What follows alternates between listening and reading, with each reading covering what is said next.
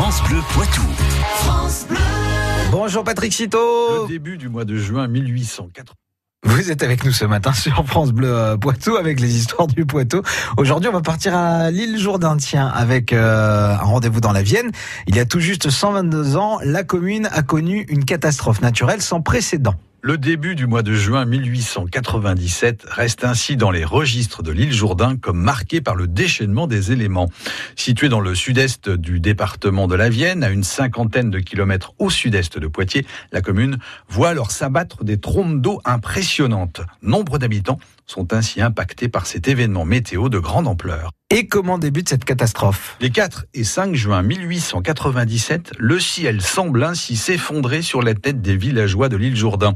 Les plus abondantes qui tombent submergent rapidement les rues de la commune. Le torrent qui traverse la ville depuis Saint-Pexan est impressionnant. Ces flots déchaînés s'engouffrent dans la grande rue très pentue. L'axe de circulation qui a récemment été refait est entièrement dévasté. Et comment se poursuit cette terrible journée du 5 juin? Oh, les choses s'emballent alors, sous la pression de l'eau, deux maisons s'effondrent, le tumulte des flots fait tomber des murs de clôture, tous les débris sont emportés par le torrent d'eau jusqu'au pont. Quand le déluge cesse, le constat est amer. Les dégâts engendrés par cette catastrophe naturelle sont colossaux. Le département vient en aide financièrement à la commune sinistrée afin d'entamer au plus vite la reconstruction. Une subvention de 4000 francs est ainsi allouée par les élus du conseil général.